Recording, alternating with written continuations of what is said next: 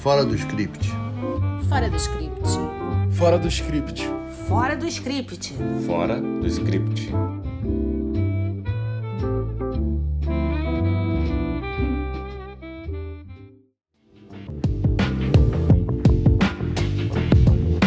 Olá! Sejam bem-vindos ao mais um episódio do nosso podcast Fora do Script. Nossa pauta hoje é sobre curtas no streaming e escolhemos três em cartaz na Netflix. Absorvendo o Tabu, Onde Eu Moro e Lorena. Os dois primeiros curtas foram indicados ao Oscar e Absorvendo o Tabu ganhou de 2019 na categoria de filmes de curta duração. Lorena, no original Lorena La de Pies Ligeros, é uma produção mexicana que tem como produtor executivo Gael Garcia Bernal e mostra como é a vida desta ultramaratonista tão popular no México, que já ganhou e já ficou muito bem classificada em ultramaratonas correndo com suas simples sandálias. Absorvendo o tabu, mostra como ainda existe na Índia um tabu enorme em relação ao tema da saúde da mulher tão simples que é a menstruação e como foi criada uma máquina de tecnologia singela para produzir absorventes biodegradáveis que, operada por mulheres sem grandes treinamentos, pode ser tão eficiente e também pode incrementar a renda dessas mulheres com a venda dos absorventes. Onde eu moro trata da tragédia humanitária dos sem-teto na Califórnia, especialmente em Los Angeles. Este é o mais longo dos três, tem 39 minutos e nos faz refletir como o país mais poderoso do mundo não consegue ter uma política pública eficiente de acolhimento, inserção e reinserção social para um número expressivo de 500 mil pessoas. Sim, são 500 mil pessoas morando nas ruas do Zewa. Eu sou Denise, advogada e roteirista, apaixonada por direito e dramaturgia. Eu sou a Letícia, jornalista, roteirista e fã de séries policiais. Eu sou Renata, jornalista e roteirista, apaixonada pelo audiovisual argentino e europeu. Os três curtas são muito legais, mas tem uma coisa que os diferencia de cara. O único que tem um arco narrativo é o Absorvendo Tabu. Talvez até os jurados do Oscar tenham levado isso em consideração na hora de escolher ele para o prêmio, né? Lorena, por exemplo, ele retrata um personagem incrível e é visualmente lindo. Agora, como disse a Renata, né, como a Renata falou quando a gente estava conversando para preparar o podcast, você precisa dar um Google para entender melhor quem é ela. Talvez nem todo mundo tenha paciência para fazer isso. Eu sempre acho que um pouquinho mais de informação não tira o lirismo, a graça ou até a forma que você, cineasta, roteirista, quer contar aquela história. Assim, uma outra coisa muito legal que a Denise observou é que apesar dos milhares de quilômetros que as separam, Lorena e as moças de Absorvendo o Tabu têm muitos pontos em comum.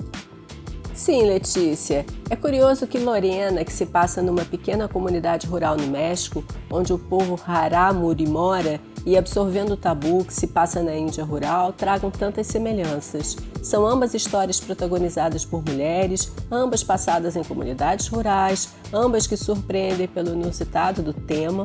Lorena, a ultramaratonista, e o tabu, que envolve um processo metabólico tão simples que é a menstruação, ambas que mostram a quebra do preconceito e que retratam tão bem o pertencimento à terra nativa. Além, é claro, da explosão de cores nas roupas longas das mulheres. A verdade é que vira e mexe, lá estão as mulheres em diferentes lugares, enfrentando tabus e os rompendo de alguma forma em pleno século XXI. É verdade, Denise. A Lorena é da tribo Haramuri, cujo nome significa pés ligeiros. Ela e os familiares falam a língua nativa entre eles. E como a Letícia já falou, eu tive que dar uma gulgada para saber mais sobre ela e fiquei surpresa, porque ela não só ganhou uma ultramaratona de 50 quilômetros, como também venceu uma de 100 quilômetros. Outros parentes dela também correm, até porque os Haramoris são historicamente conhecidos pela resistência e pela habilidade em corridas de longa distância. Agora, uma coisa que o documentário não fala é a respeito das lesões graves que um atleta sofre. Ainda nessa pesquisa que eu fiz, eu vi que a Lorena já teve que abandonar uma prova por causa de dores no joelho. Só que detalhe, ela já tinha percorrido mais da metade da ultramaratona de 100 quilômetros, ou seja, coisa de mais de 50 quilômetros e correndo com aquela sandalinha, gente. Eu fico imaginando o seguinte: eu no primeiro quilômetro da prova de tênis, eu já sinto dor no joelho. Então, assim, essa moça realmente é um fenômeno, né, Letícia? É isso mesmo, Renata. Ela mesma, a própria Lorena, ela fala que às vezes ela sente dores. Mas assim, é, uma, é um bom mote para voltar ao meu ponto inicial. Foi preciso a ajuda do Google para dimensionar e contextualizar a história da Lorena. Muitos documentários, eles sejam curtas ou longas, eles usam essa estratégia narrativa de fazer um recorte e deixar a contextualização por conta do espectador, como se você caísse num determinado momento da vida daquela pessoa e seguisse a partir dali. É uma questão, é uma estrutura narrativa que se usa muito, ok? É uma questão de gosto. Eu particularmente não gosto muito, mas enfim. Agora eu queria também falar um pouquinho da estrutura, né? O Lorena e Onde Eu Moro parece que levaram um pouco ao pé da letra a frase do Glauber Rocha e saíram por aí com uma ideia na cabeça e uma câmera na mão, sem um roteirista para dar rumo à história. Eu gosto muito de citar essa fase do Glauber porque eu acho que ele foi mal compreendido. Ele não queria dizer que era para as pessoas saírem por aí aleatoriamente filmando, até porque poucos de nós conseguem contar histórias tão bem quanto eles. O que ele quis dizer é que você não podia se prender né, a produções, etc, etc, se prender a muita coisa para filmar, que quando você tivesse uma ideia, você executasse. As pessoas levam um pouco ao pé da letra e eu acho que nesses dois curtas aconteceu um pouco isso. É, o Lorena e o Onde Eu Moro, eles são muito bonitos visualmente, mas é uma costura de cenas. Bem filmadas, é claro, mas fica por isso mesmo. Eu também queria fazer uma observação sobre o tempo de duração dos curtas. Normalmente você diz que um curta tem até 15 minutos, até 20 no máximo. A partir daí, até uns 60, 70 minutos, eles seriam média-metragem. Mas isso era um pouco, é uma coisa que está um pouco ultrapassada. Hoje vocês têm os nano curtas, né, que são aqueles de um minuto, muito feitos para web também. E você tem esse tamanho, né, um pouco maior que não é um média-metragem, até porque eu acho que essa classificação de média-metragem ela caiu, não pegou, né? Então, assim, quando você vê, o Absorvendo Tabu tem 26 minutos, o Lorena tem 28 e o Onde Eu Moro tem 40. É, eles são grandes porque a gente se acostumou a pensar como um curta, né? E, e, aí também entra uma coisa muito pessoal. Eu qualquer filme que eu assista, eu sempre acho que ele com 10 minutos ele ficaria melhor.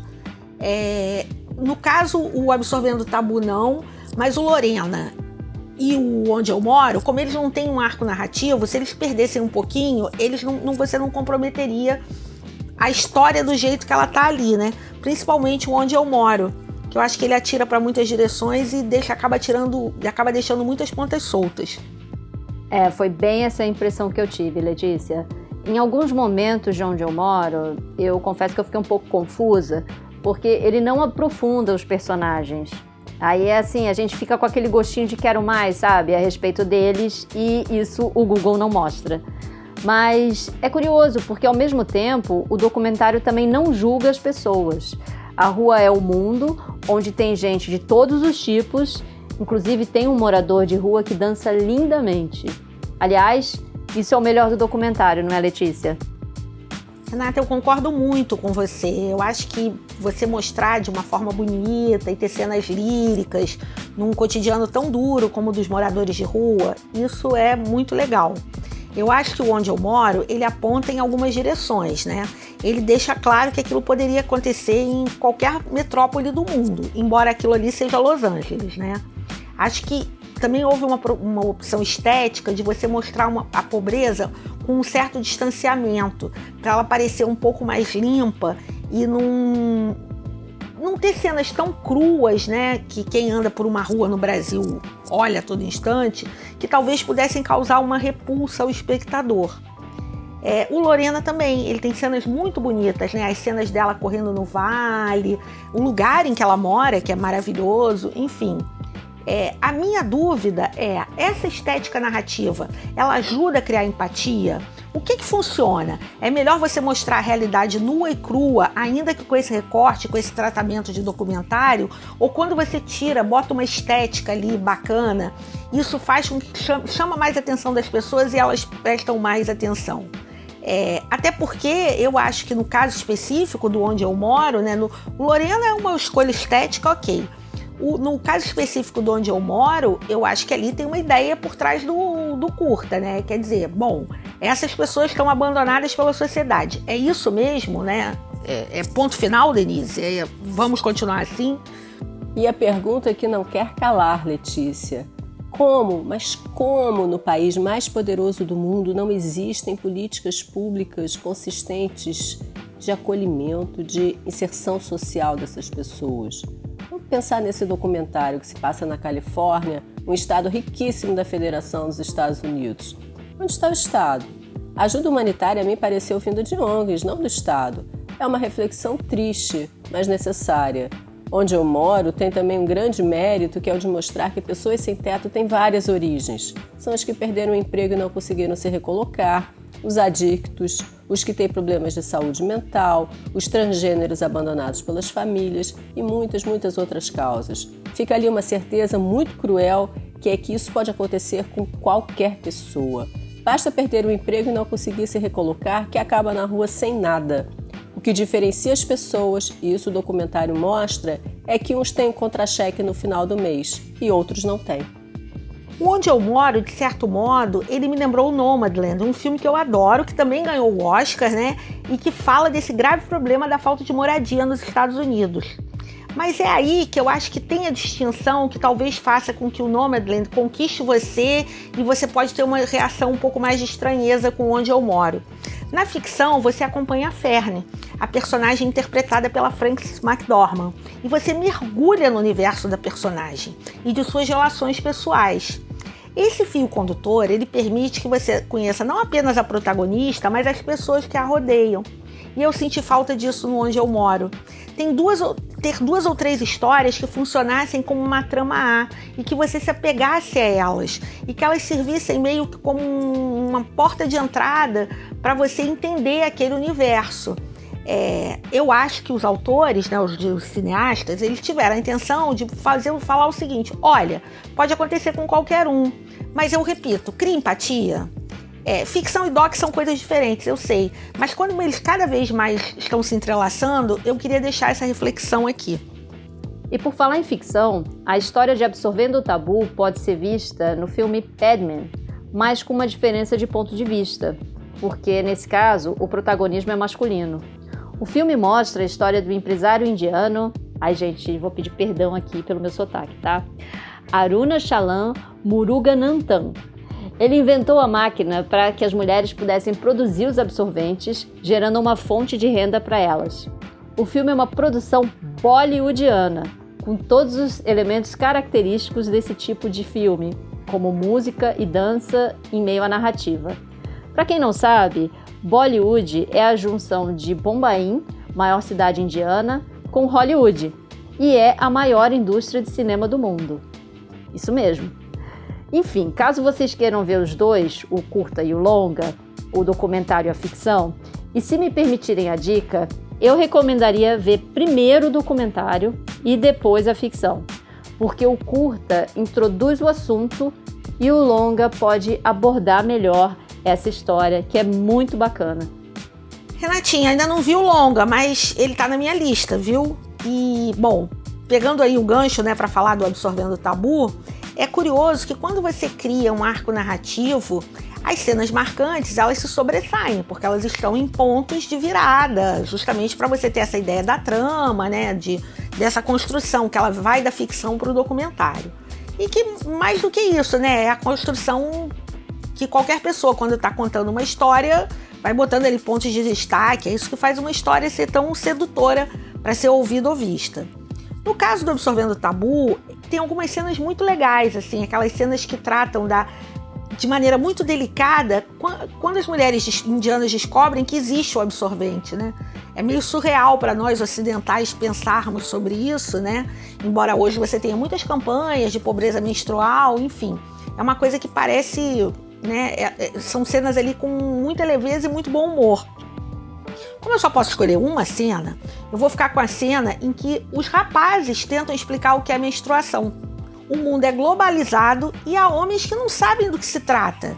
As respostas são muito divertidas. Algum, algum um deles chega até a cogitar que é uma coisa que pode acontecer com homens, né? E aí você fica pensando, caramba. E curiosamente é uma das cenas que mais joga pro título do curta, né? É preciso realmente absorver o tabu que envolve a menstruação, as questões femininas e as questões da sexualidade de uma maneira geral. E assim, e aí pensando um pouco nessa pegada, né? Denise, qual cena você destacaria de Lorena? Eu destaco o único momento em que Lorena sorri quando ganha um tênis e diz que não usará porque aqueles que ela vê usar estão sempre atrás dela nas corridas. Ela é com uma seriedade, assim, é de uma sobriedade impressionante. É, Denise, quem diria, né? Bom, seguindo essa linha de coisas quase inacreditáveis, eu destaco o um momento do curta Onde Eu Moro, no qual uma mãe grávida com duas crianças e sem teto conta a história dela. É um momento dramático que não só faz a gente ficar com um nó na garganta, como até mesmo emocionar a moça com quem ela está falando naquele momento. Chegamos ao final de mais um episódio do nosso podcast Fora do Script e no próximo vamos tratar de tecnologia, a menos, claro, que mudemos de ideia. E se você quiser contribuir para o podcast, na descrição está o link para o site padrim.com. Até a próxima, gente! Fora do script. Fora do script. Fora do script. Fora do script. Fora do script.